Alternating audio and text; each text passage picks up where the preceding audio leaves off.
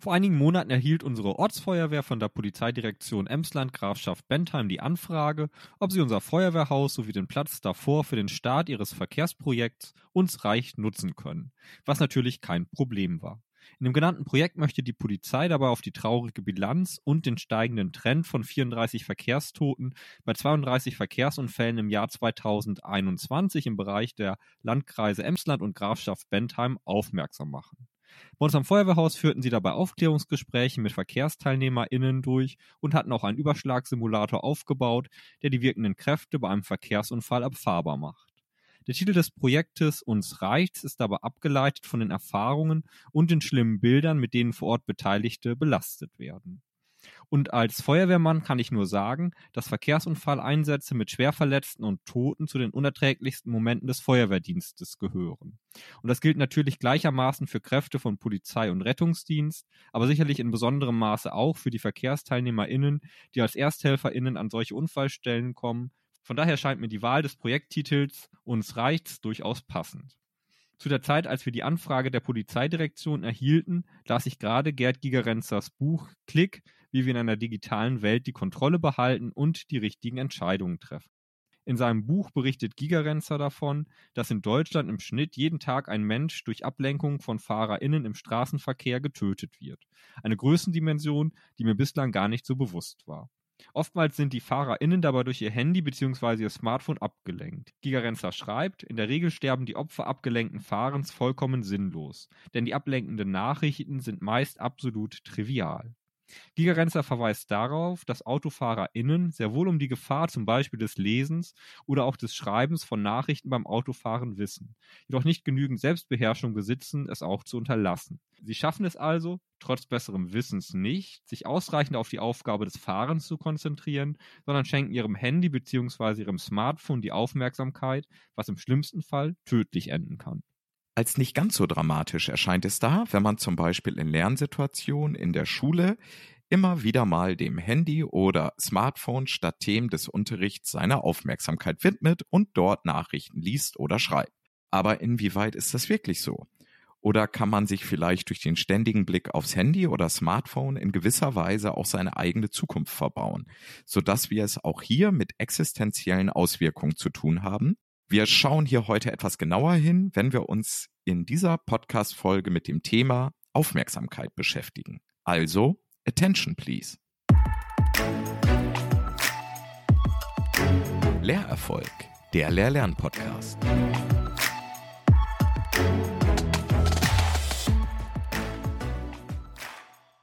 Hallo Sebastian. Hallo Stefan.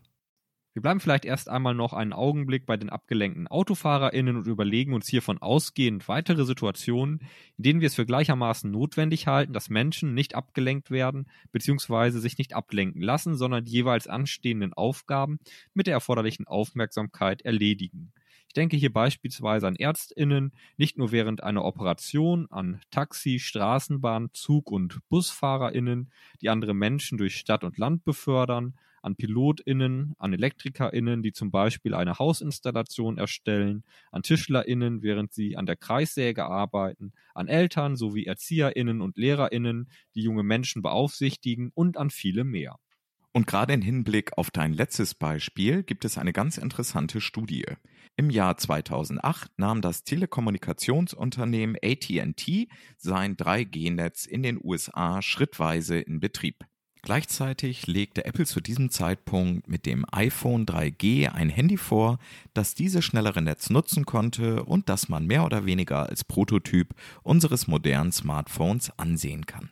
Craig Paulson nutzte diese historische Rahmenbedingung für einen Vergleich der Zahl der in der Notaufnahme behandelten Kinder im Alter von 0 bis 10 Jahren vor und nach der 3G-Netzeinführung. Dabei stellte er eine bemerkbar höhere Behandlungszahl von Kindern zwischen 0 und 5 Jahren nach der 3G-Netzumstellung fest, während er für Kinder von 6 bis 10 Jahren keinen Unterschied in der Behandlungszahl ausmachen konnte. Zugleich arbeitete er heraus, dass die höhere Behandlungszahl bei Kindern zwischen 0 und 5 Jahren mit Unfällen von Kindern zusammenhängt, die oftmals durch eine bessere Beaufsichtigung hätte verhindert werden können. Eine Erklärung über demografische Effekte konnte er ausschließen. Vielmehr geht er sogar von einer Unterschätzung des Effekts aus. Über den von ihm vermuteten Wirkzusammenhang schreibt er, der wesentliche Mechanismus, mit dem wir erklären können, dass die Smartphone-Nutzung zu mehr Verletzungen führt, ist die Ablenkung der Betreuungsperson von ihrer Aufgabe, die Kinder zu beaufsichtigen. Sicher, Ablenkung gab es schon immer. Sei es beim Lesen eines Buches, beim Chatten mit einer Freundin oder beim Telefonieren. Aber Smartphones bieten Zugang zu einer größeren Vielfalt an Ablenkung und erhöhen deren Häufigkeit. Smartphone-BesitzerInnen können im Internet surfen, die sozialen Netzwerke nutzen und Videos abspielen. Bevor es Smartphones gab, gab es für Eltern und Erziehungsberechtigte nur selten derartige Möglichkeiten der Ablenkung. So können Textnachrichten und Telefonanrufe nur dann eine ablenkende Wirkung haben, wenn die direkte Kommunikation mit einer zweiten Person gegeben ist. Aber Smartphones können immer auf das Internet zugreifen, unabhängig vom Agieren einer weiteren Person. Darüber hinaus sind viele Smartphone-Inhalte gerade so gestaltet, dass sie die Aufmerksamkeit der NutzerInnen längerfristig binden. Dies war bei früheren Kommunikationsmöglichkeiten in dieser Weise nicht möglich. Die EntwicklerInnen von Apps optimieren diese vielfach so, dass sie die NutzerInnen dauerhaft beschäftigen. Und zum Teil werden beim Schließen einer App Meldungen ausgegeben, um die NutzerInnen dann wieder zurückzuholen. Ob nun Eltern, die ihre Kinder beaufsichtigen, Ärztinnen im Operationssaal oder Pilotinnen im Cockpit. Auch in Zukunft erscheint es in vielfältigen Situationen unabdingbar zu sein, dass Menschen dazu in der Lage sind, ihre Aufmerksamkeit für einen längeren Zeitraum einer Sache ohne Ablenkung widmen zu können. Schule könnte und sollte dabei der Ort sein, an dem die nachwachsende Generation diese Fähigkeit erwirbt. Mit den AutorInnen der Koaktivstudie gehen wir dabei davon aus, dass Schule den Erwerb dieser Fähigkeit nicht zusätzlich anlegen muss, sondern dass dies in erster Linie über das Bildungsprogramm selbst erfolgt. Dies kann beispielsweise geschehen, wenn im Deutschunterricht Szenen einer Lektüre präzise unter verschiedenen Gesichtspunkten analysiert werden, wenn im Biologieunterricht mikroskopiert wird und dann Skizzen zu erstellen sind, wenn im Lateinunterricht Übersetzungen angefertigt werden und so weiter. Also immer dann, wenn eine intensive und vertiefte Auseinandersetzung mit Bildungsinhalten stattfindet, die in besonderer Weise die dauerhafte Aufmerksamkeit der SchülerInnen einfordert, was in der Schule ja eher die Regel als die Ausnahme ist. Aber was ist das eigentlich, Aufmerksamkeit? Und inwiefern ist sie, gerade auch fürs Lernen, bedeutsam? Im Dorsch Lexikon der Psychologie heißt es dazu, Aufmerksamkeit im kognitionspsychologischen Kontext, Kognition Psychologie, bezieht sich auf die Fähigkeit, Informationen zu selektieren und andere zu ignorieren, um diese zur Grundlage von Wahrnehmung, Denken und Handlungen zu machen. Und Jochen Müsseler schreibt im Lexikon der Psychologie zum Begriff der Aufmerksamkeit, der wichtigste Aspekt der Aufmerksamkeit umschreibt unsere Fähigkeit, aus dem vielfältigen Reizangebot der Umwelt einzelne Reize oder Reizaspekte auszuwählen und bevorzugt zu betrachten, andere dagegen zu übergehen und zu unterdrücken. Würden vom Organismus alle Reize mit der gleichen Priorität verarbeitet, wäre aufgrund eines sensorischen Reizüberangebots ein geordnetes Handeln unmöglich. Der Begriff Konzentration wird nicht nur alltagssprachlich dem Begriff Aufmerksamkeit oftmals gleichgesetzt. Aus psychologischer Sicht gibt es jedoch Versuche, diese beiden Begriffe zu unterscheiden, wenngleich hierbei bis heute kein eindeutiger Konsens festzustellen ist. Gleichwohl gibt es die Tendenz, den Begriff der Aufmerksamkeit eher auf den Aspekt der Wahrnehmung zu beziehen, wohingegen Konzentration mit Handeln zusammengebracht wird. Wir lesen noch einmal im Dorsch Lexikon der Psychologie. Konzentration ist die Fähigkeit, Handlungen absichtsvoll zu steuern und ihre Ausführung zu kontrollieren. Im Alltag ist ein Mensch dann konzentriert, wenn er absichtsvoll das und nur das tut, was er sich zu tun vorgenommen hat. Menschen können nur begrenzt Informationen bewusst verarbeiten. Daher muss man sich konzentrieren, das heißt, man kann nur wenige relevante Informationen verarbeiten. Und der hier angeführte Befund, dass Menschen nur wenige relevante Informationen verarbeiten können, führt fast zwangsläufig zu der Frage nach der Möglichkeit von Multitasking, womit gemeint ist, dass man mit einer mehr oder weniger großen Vielzahl an Informationen, die oftmals aus unterschiedlichsten Bereichen stammen, gleichzeitig umgehen kann. Und jetzt könnten wir hier natürlich irgendwelche Klischees zum Thema Multitasking zum Besten geben. Das machen wir nicht, sondern wir werfen mit Stefan van der Stichel einen recht nüchternen Blick auf das Thema. Er macht nämlich deutlich, dass Menschen in Situationen, in denen sie scheinbar gleichzeitig mehreren Aufgaben nachgehen, dies tatsächlich gar nicht tun, sondern stattdessen kontinuierlich zwischen den verschiedenen Aufgaben wechseln. Er schreibt hierzu, wenn Sie glauben, dass Sie problemlos mehrere Dinge gleichzeitig tun können, sind Sie höchstwahrscheinlich Opfer der Multitasking-Illusion. Was tatsächlich passiert ist, dass sie so schnell zwischen zwei Aufgaben wechseln, dass es so aussieht, als würden sie sie gleichzeitig erledigen. Und dieser Wechsel, dieser Switch zwischen den verschiedenen Aufgaben, die man scheinbar zur gleichen Zeit bearbeitet, ist dabei stets mit Switch-Costs verbunden. Van der Stichel hierzu, sie werden länger brauchen, um jede einzelne Aufgabe zu erledigen. Und sie werden mehr Fehler machen, als in dem Fall, dass ihre Aufmerksamkeit auf eine einzelne Aufgabe allein gerichtet ist. Hinsichtlich dieser Switch-Costs gibt es dabei durchaus interindividuelle Unterschiede. Jedoch konnten in Studien keine Unterschiede zwischen Frauen und Männern festgestellt werden. Daneben ist es wohl auch so, dass von außen verursachte Wechsel zwischen Aufgaben mit höheren Switch-Costs verbunden sind als solche, die von einem selbst herbeigeführt werden, also beabsichtigt sind. Wenn ich hier zum Beispiel an meine Tätigkeit in der Freiwilligen Feuerwehr denke, dann ist es ja so, dass wir fast immer alarmiert werden, wenn wir uns gerade mit ganz anderen Dingen beschäftigen. Und dann lassen wir natürlich diese Arbeit liegen, fahren zum Feuerwehrhaus und von dort zur Einsatzstelle. Und es dauert dann auch immer einen Augenblick, bis man in der Aufgabe Abarbeiten des Einsatzgeschehens angekommen ist. Ein typisches Beispiel für Switch-Costs. Aber ich denke, jedem selbst fallen auch aus dem Alltag Situationen ein, in denen man plötzlich mit etwas ganz anderem konfrontiert wird und es dann einen Augenblick dauert, bis man das dann vernünftig auf dem Schirm hat.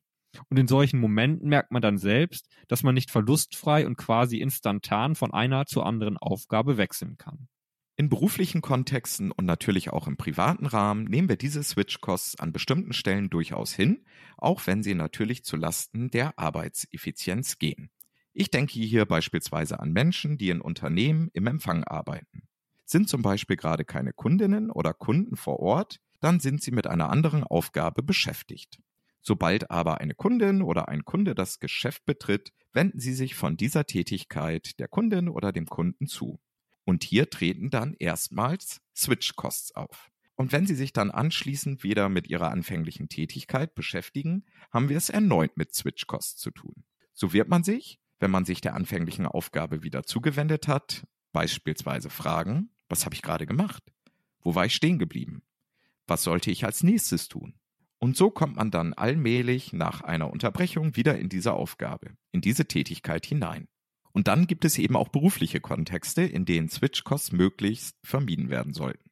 Nehmen wir als Beispiel erneut eine Ärztin oder einen Arzt im Operationssaal. Ablenkungen und die damit verbundenen Switch-Costs könnten sich mit Blick auf die durchzuführende Operation durchaus negativ auswirken.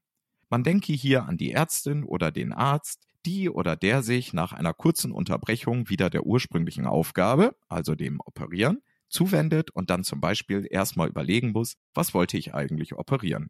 Personen, die häufig zwischen verschiedenen Aufgaben wechseln, nehmen im Übrigen ihre Arbeit als belastender wahr und zeigen ein hohes Stresslevel, was über die Ausschüttung von Stresshormonen wie Cortisol und Adrenalin bei Aufgabenwechseln erklärt wird. Das längerfristige Vorhandensein von Stresshormonen im Körper führt oft zu einer lähmenden Müdigkeit. Wundern Sie sich also nicht, wenn Sie sich nach einem Tag des Unterbrechens und erneuten Beginns und Wiederunterbrechens von Aufgaben völlig erschöpft fühlen. Es gibt also durchaus gute Gründe dafür, Aufgabenwechsel, soweit es geht, zu reduzieren. Schauen wir uns nun den Zusammenhang zwischen Switch-Cost und Multimedia-Nutzung noch etwas genauer an. Dabei lässt sich ein bedeutsamer Unterschied hinsichtlich der auftretenden Switch-Costs zwischen Menschen, die kaum multimediale Möglichkeiten nutzen und Menschen, die multimediale Möglichkeiten exzessiv nutzen, beziehungsweise diese zum Teil auch gleichzeitig einsetzen, zum Beispiel wenn sie eine Serie bei Netflix streamen und zugleich bei Twitter aktiv sind, erkennen. Es ist nämlich so, dass bei letzteren deutlich höhere Switch-Costs auftreten, auch wenn man dabei persönlich den Eindruck hat, dass man hier Spielen verschiedene multimediale Kanäle zugleich bedienen kann. Van der Stichel stellt hierzu heraus, der Grad der Multimedia-Nutzung ist einer der Faktoren, mit denen sich voraussagen lässt, wie gut das Gehirn dazu in der Lage ist, zwischen verschiedenen Aufgaben zu wechseln. Und diesen Satz lassen wir uns jetzt noch einmal auf der Zunge zergehen. Ein Prädiktor, also ein Vorhersagewert für die Fähigkeit, möglichst reibungslos zwischen verschiedenen Aufgaben wechseln zu können, ist der individuelle Multimedia-Genutzungsgrad. Und je höher dieser ist, also je vielfältiger meine Multimedia-Nutzung ist, desto größer sind meine Switch-Kosten bei Aufgabenwechseln. Eine Optimierung des Vorgangs des Wechselns von Tätigkeiten im Sinne einer Reduktion von Switch-Cost durch einen häufigen Wechsel zwischen verschiedenen Tätigkeiten gibt es wohl nicht. Daneben wird in Studien deutlich, dass Menschen mit einem hohen Multimedia-Nutzungsgrad sich zugleich leicht ablenken lassen. Van der Stichel markiert mit Blick auf diese Befunde zugleich, es gibt keine Hinweise darauf, dass sich eine verstärkte Multimedia-Nutzung dauerhaft negativ auf Menschen auswirkt aber wir wissen, dass die Zunahme von Möglichkeiten zum Multitasking für Menschen mit einem weniger leistungsfähigen Gehirn eine große Herausforderung darstellen kann. Und wenn wir für den schulischen Kontext jetzt weniger leistungsfähiges Gehirn einmal freundlich mit dem Ausdruck lernschwache Schülerinnen und Schüler in Verbindung bringen, dann wird deutlich, dass gerade diese von Lernumgebungen in besonderer Weise profitieren, die nicht die Möglichkeit zum Multitasking, also zur Ablenkung durch WhatsApp-Nachrichten lesen bzw. schreiben, TikTok-Videos schauen, Minecraft spielen und so weiter bieten. Hierzu noch einmal Van der Stichel. Die Reize, die ständig auf sie einprasseln, wie die Benachrichtigungen, die sie auf ihrem Smartphone erhalten oder auch die bloße Anwesenheit ihres Tablets neben ihnen werden ihre Aufmerksamkeit beanspruchen und sie von dem ablenken, was sie gerade tun.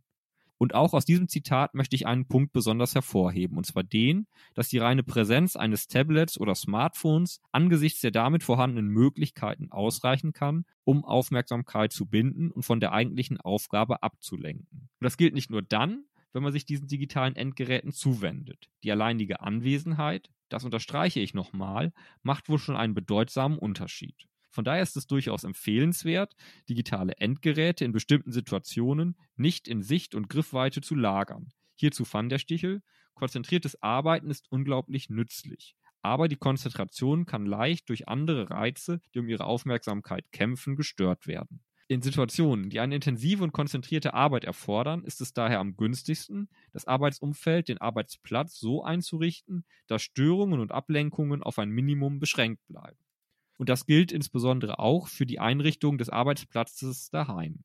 Van der Stichel berichtet, dass aus Beobachtungsstudien bekannt ist, dass SchülerInnen und StudentInnen sich daheim nur über kurze Zeitspannen konzentriert mit einer Aufgabe auseinandersetzen. Selbst dann, wenn den Lernenden gesagt wurde, dass sie einen sehr wichtigen Inhalt lernen müssen, konnten sie sich nicht länger als drei bis fünf Minuten auf diese Aufgabe konzentrieren.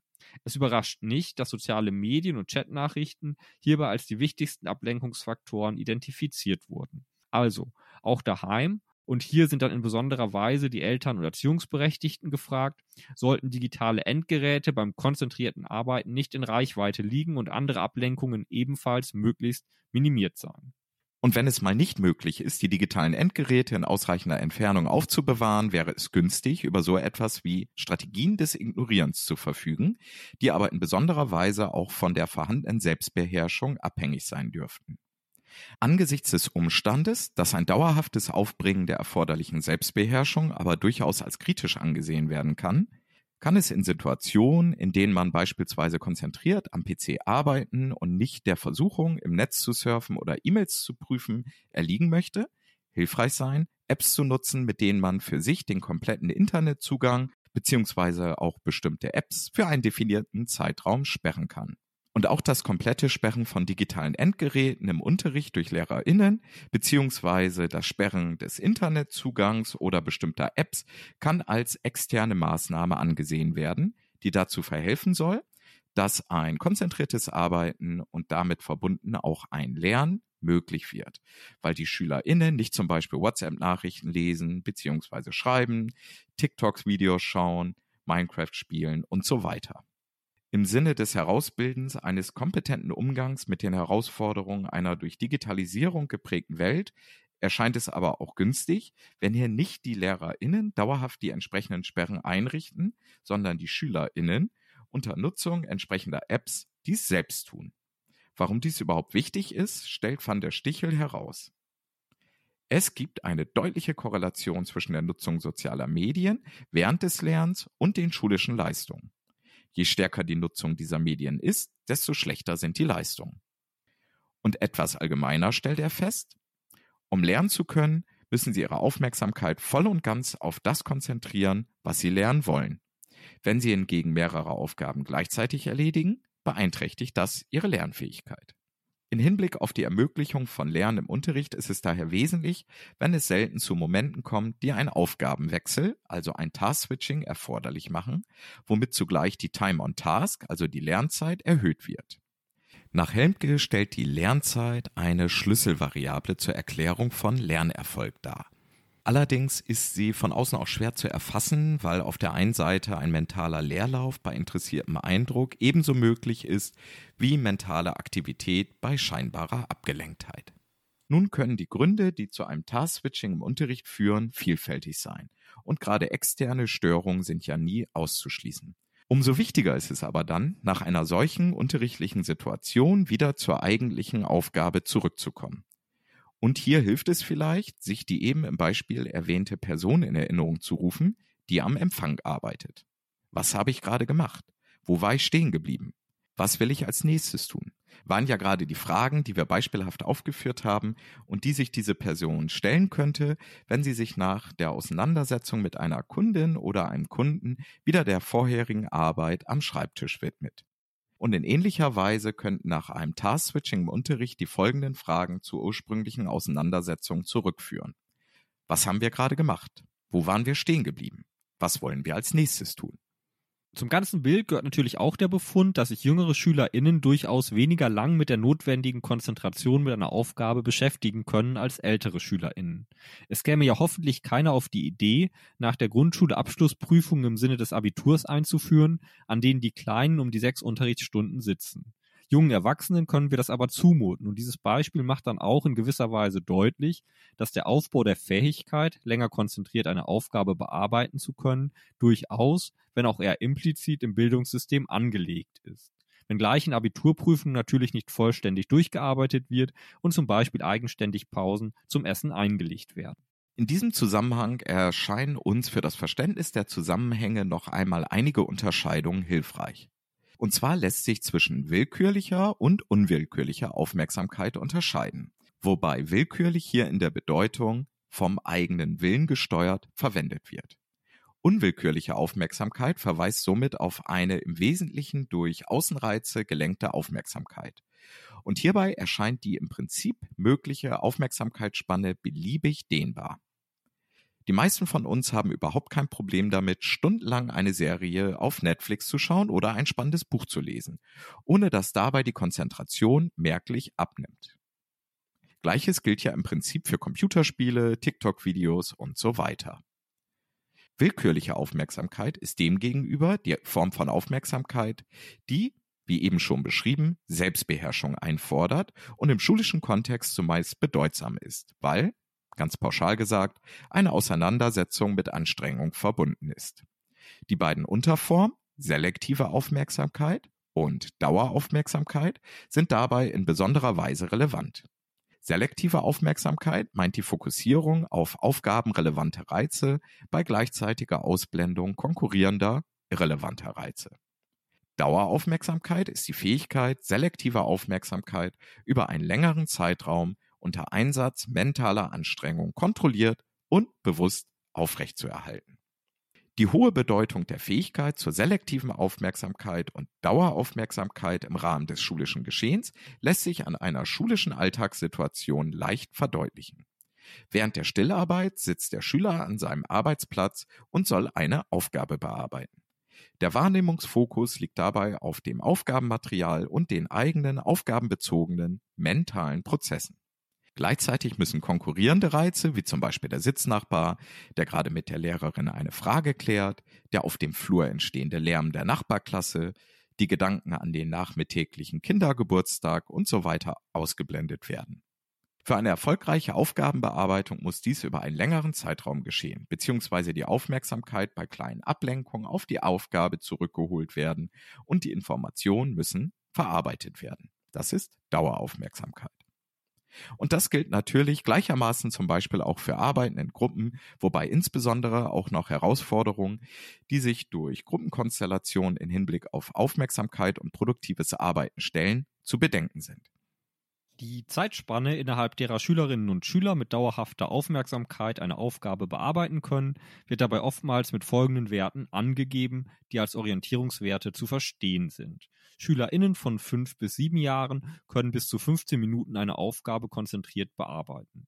Bei SchülerInnen zwischen sieben und zehn Jahren liegt die Daueraufmerksamkeitsspanne bei bis zu 20 Minuten. Im Alter von 10 bis 12 Jahren beträgt diese Zeitspanne bis zu 25 Minuten und bei SchülerInnen zwischen 12 und 16 Jahren ist von etwa 30 Minuten Daueraufmerksamkeitsspanne auszugehen. Die Fähigkeit, möglichen externen und internen Ablenkungen zu widerstehen, entwickelt sich dabei bis ins frühe Erwachsenenalter weiter. Die genannten Zeitwerte, ich betone es noch einmal, sind dabei als Orientierungswerte zu verstehen.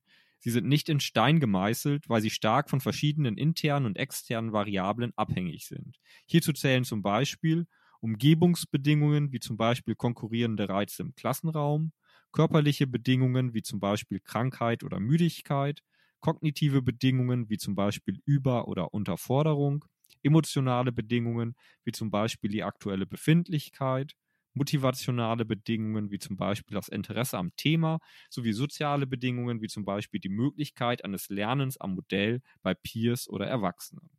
Die mit dem Lebensalter zunehmende Zeitspanne, innerhalb derer daueraufmerksam eine Aufgabe bearbeitet werden kann, hängt dabei mit Reifungsprozessen im zentralen Nervensystem zusammen.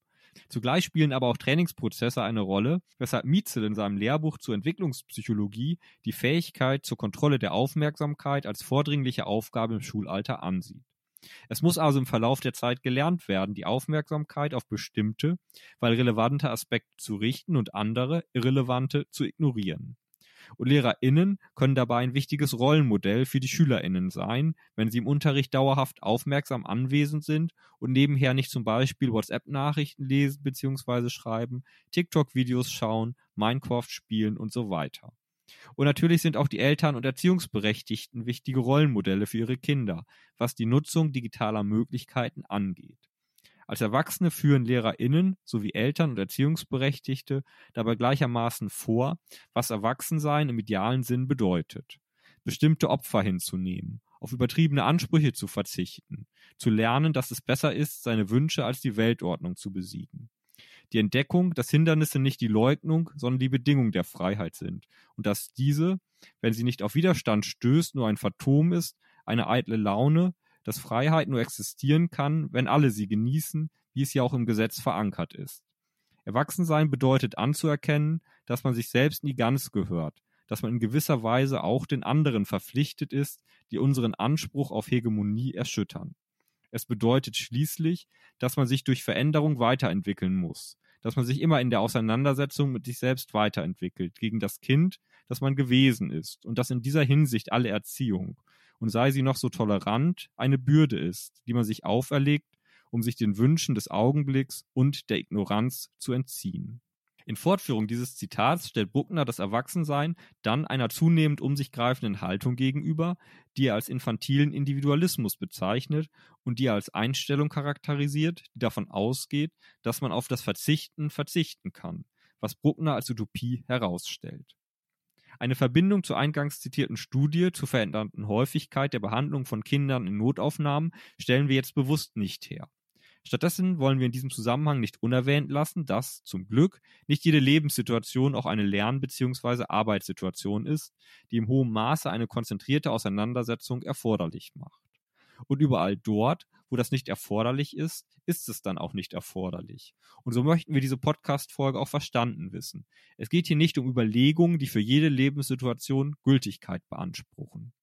Jedoch wäre es günstig, wenn wir jungen Menschen diese Differenz auch vor Augen führen und deutlich machen. Wenn Lernen angesagt ist, dann ist das Einhalten bestimmter Rahmenbedingungen hilfreich, um erfolgreich zu sein. Aber diese Rahmenbedingungen gelten natürlich nicht, wenn ihr euch nachmittags mit euren Freundinnen und Freunden trefft und so weiter. Und ein letzter Aspekt in diesem Zusammenhang, der mir wichtig ist. Die digitalen Medien ermöglichen es ja inzwischen, dass LehrerInnen ihre SchülerInnen zum Beispiel per E-Mail zu jeder Zeit erreichen können und so zum Beispiel abends noch zusätzliche Aufgaben zur nächsten Stunde stellen können. Das halte ich für höchst problematisch. Wenn ich als Schüler abends mit meinen Freundinnen und Freunden Zeit verbringe, dann möchte ich kein Arbeitsblatt mit noch zu bearbeitenden Aufgaben erhalten. Dann befinde ich mich verdientermaßen im Modus Freizeit und nicht im Modus Schule und Lernen, beziehungsweise anders ausgedrückt, Schule sollte es unterlassen, in deutlicher Weise in die freie Zeit der SchülerInnen hineinzudrängen. Schließlich ist die zeitliche Begrenztheit von Schule auf verschiedenen Ebenen, wie beispielsweise der Ebene der täglichen Unterrichts- und Hausaufgabenzeit, schon immer ein wesentliches Charakteristikum des Schulwesens. Und auf der anderen Seite sollte aber auch gelten, dass SchülerInnen während der Schulzeit nicht in einem dauerhaften Austausch mit ihren Eltern bzw. Erziehungsberechtigten über verschiedenste digitale Kanäle stehen. Die Bedeutung von ausreichend langen und echten Pausen nach Phasen konzentrierter Auseinandersetzung, die uns stets viel Energie abverlangen, sei an dieser Stelle nur kurz hervorgehoben. Pausen können unter anderem dazu beitragen, dass wir uns mit einem Sachverhalt noch einmal neu und aus einer anderen Perspektive auseinandersetzen. Dabei ist es wichtig zu verstehen, dass es keine naturgegebenen Aufmerksamkeitsverläufe der SchülerInnen für einen Stundenverlauf gibt, sondern dass der Grad der Aufmerksamkeit im Stundenverlauf von vielen Faktoren abhängt, so unter anderem auch von den im Stundenverlauf möglichen Pausen.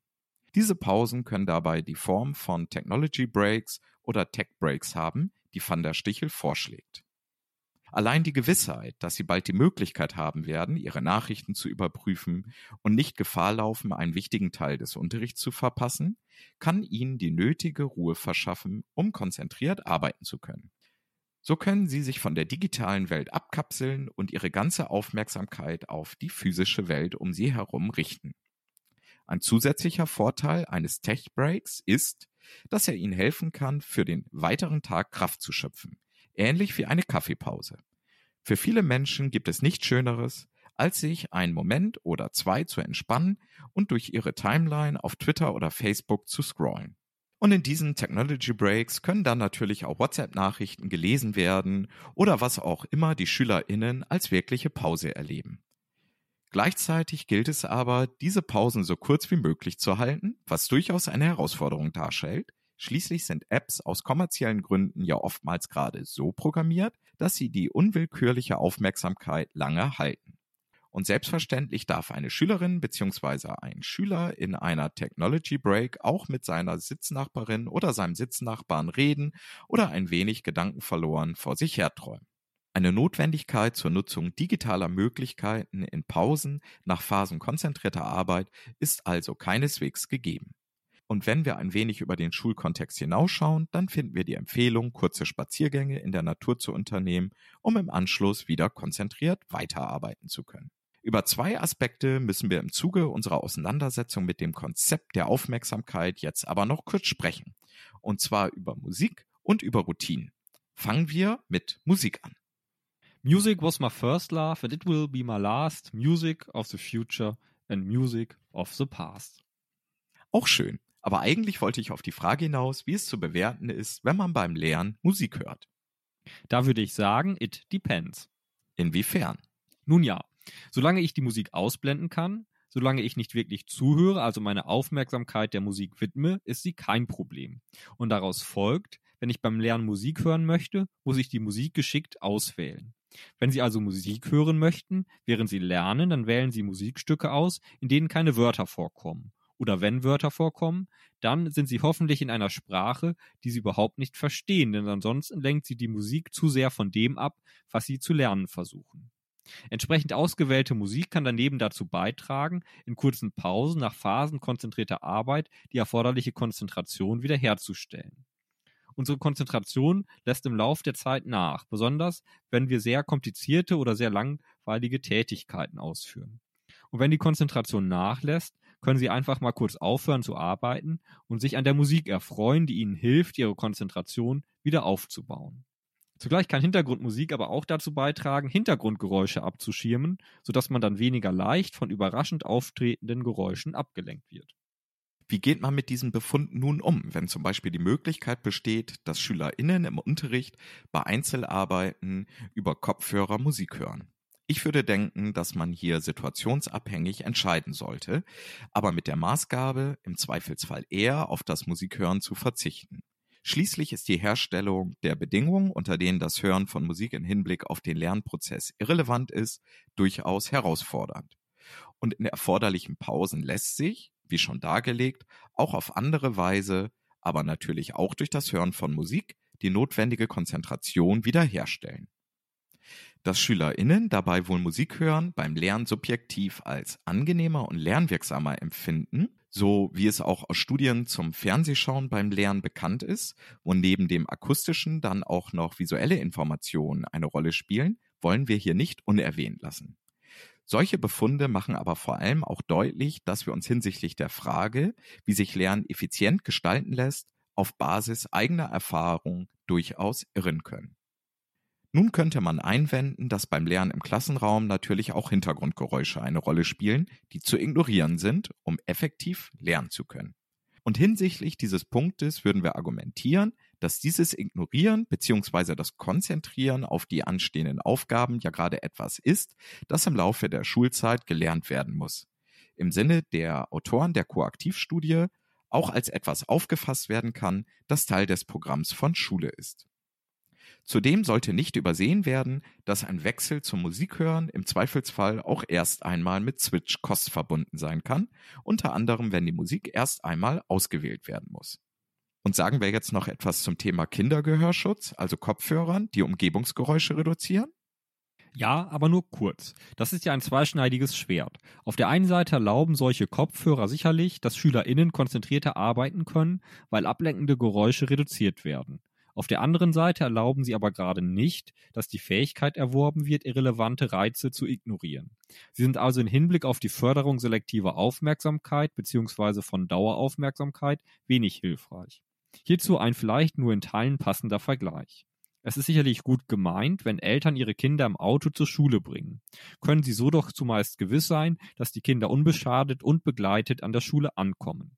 Gleichzeitig lernen die Kinder so aber zum Beispiel nicht, relevante Reizsituationen zu identifizieren, die ein sicheres Überschreiten der Straße signalisieren und zum Beispiel ablenkenden Reizen zu widerstehen. Dies ist ein Grund dafür, warum sich nicht nur der ADAC auch immer wieder gegen die sogenannten Elterntaxis ausspricht. Für Elterntaxis gilt dabei wohl das Gleiche wie für Kindergehörschutz im Unterricht. So selten wie möglich. Dann bleibt uns jetzt nur noch ein abschließender Blick auf das Thema Routinen. Van der Stichel schreibt hierzu, wenn eine Person dazu in der Lage ist, eine Aufgabe automatisiert auszuführen, dann muss sie für die Erledigung dieser Aufgabe keine wirkliche Aufmerksamkeit aufbringen und sie kann sich stattdessen auf andere Aufgaben konzentrieren. Und im Dorsch-Lexikon der Psychologie wird herausgestellt, sogenanntes Multitasking, gleichzeitiges Verarbeiten unterschiedlicher Informationen, ist nur bei automatisierten Handlungen möglich. Ansonsten muss man möglichst schnell zwischen zwei oder mehr Handlungsabläufen wechseln. Und diese Wechsel sind, wie wir nun mehrfach herausgestellt haben, mit Switch-Costs verbunden. Den Sachverhalt, dass Multitasking bei automatisierten Handlungen grundsätzlich möglich ist, kennen wir dabei alle sicherlich vom Autofahren. Ein sicheres Ankommen am Arbeitsplatz ist auch dann möglich, wenn Sie während der Fahrt nicht die ganze Zeit mit den Gedanken beim Fahren sind, da Sie jeden Tag die gleiche Strecke zurücklegen. Gleichwohl ist ein Wechsel vom Autopilot in einen konzentrierten Fahrmodus erforderlich, wenn überraschende Ereignisse eintreten. Beispielsweise, wenn ein Reh vor dem Auto auf die Straße springt oder ein Hindernis besonderes Fahrgeschick erforderlich macht. Dann muss in Sekundenbruchteilen der Aufgabe Autofahren wieder die volle Aufmerksamkeit geschenkt werden, was beim Wechsel von mehr oder weniger gedankenverlorenem Träumen oder Gesprächen im Auto eher möglich ist als in Situationen, in denen man sich dem Handy zugewendet hat welche Bedeutung haben nun Routinen für schulisches Lernen? Sie können, wenn sie sich auf Arbeitsabläufe beziehen, dazu verhelfen, dass der Fokus auf der Sachauseinandersetzung liegt, beziehungsweise bei der Sachauseinandersetzung bleibt und somit keine Switch-Costs auftreten. Ein Beispiel wäre hier der Wechsel von einer zentralen in eine dezentrale Einzelarbeitsunterrichtsphase. Wenn SchülerInnen hier automatisiert erforderliche Materialien herausnehmen und sich bereitlegen, kann die sachliche Auseinandersetzung quasi in einem Zug weitergehen. Zu Switch-Cost kommt es hingegen, wenn an dieser Stelle zum Beispiel erst einmal überlegt werden muss, was überhaupt benötigt wird und wo es sich in der Schultasche oder im Klassenraum befindet, beziehungsweise wenn in der Klasse nach fehlenden Materialien gefragt wird. Und natürlich muss Schule den Erwerb derartiger Routinen unterstützen wobei man als Lehrerin klug beraten ist, nicht beliebig viele Muster einzuüben, um unterrichtliche Vorgehensweisen zu stabilisieren. Und gerade dann, wenn es um das Einüben von Routinen geht, also diese noch explizit thematisiert werden, erscheint es, um inhaltliche Anschlussfähigkeit herzustellen und eine Interferenz zwischen dem Erlernen der Routinen und dem Inhalt zu vermeiden, hilfreich, sich die Fragen der Person am Anfang noch einmal in Erinnerung zu rufen, bevor die inhaltliche Auseinandersetzung fortgeführt wird. Was haben wir gerade gemacht? Wo waren wir stehen geblieben? Was wollen wir als nächstes tun? Nun erleben wir derzeit, dass SchülerInnen an weiterführenden Schulen ab bestimmten Klassenstufen zunehmend auch Tablets als Unterrichtsmaterialien mit dabei haben müssen, damit diese für verschiedene Zwecke im Unterricht genutzt werden können. Die weiterführenden Schulen stehen hierbei insbesondere auch vor der Herausforderung, notwendige Routinen im Umgang mit diesen Tablets zu etablieren und im Sinne von Routinebildung einzuüben. Natürlich sind verschiedene Apps hinsichtlich ihrer Bedienung oftmals recht intuitiv. Das ist ja ein wesentliches Selektionskriterium bei Apps, das aber oftmals fälschlicherweise mit digitaler Kompetenz verwechselt wird. Wenn ich aber beispielsweise an eine App denke, mit der ich eine digitale Mappe führen kann und die dauerhaft geführt werden soll, sind gleichwohl Routinen der App-Nutzung zu erlernen, sodass das Führen der digitalen Mappe dann, im besten Fall, ähnlich routiniert abläuft, wie das Führen einer analogen Mappe laufen sollte. Dieses Erlernen der Handhabung erfordert aber eben auch Zeit und ist mit Produktivitätsverlusten verbunden. Wie bereits ausgeführt, tut Schule gut daran, wenn sie versucht, auch hier die Anzahl einzuübender Routinen überschaubar zu halten. Im Übrigen ist ja nicht nur für die Nutzung jeder App eine solche Routine aufzubauen. Gerade dann, wenn eine App nur einmalig im Unterricht genutzt wird, erscheint es sinnvoll, im Sinne eines Einschubs relevante Aspekte der Bedienung, sofern sie nicht hinreichend intuitiv ist, zu besprechen und für die weitergehende inhaltliche Auseinandersetzung dann den SchülerInnen die wesentlichen Punkte der Nutzung verfügbar zu machen. Supportive Information heißt das Ganze mit Fachbegriff und von Merriam-Burr und Kirschner geben hierzu ja genau die gerade erläuterte Empfehlung. Vor dem Wechsel von der Frage der App-Bedienung zur weitergehenden inhaltlichen Auseinandersetzung dürften dann aber wieder die folgenden Fragen relevant werden. Was haben wir gerade gemacht? Wo waren wir stehen geblieben?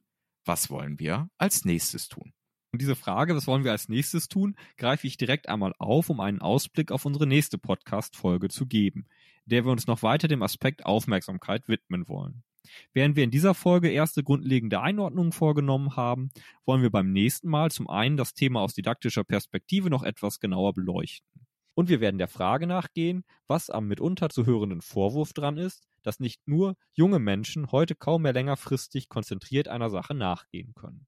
Für heute soll es das aber gewesen sein. Wir verabschieden uns, bedanken uns fürs Zuhören und sagen bis zum nächsten Mal.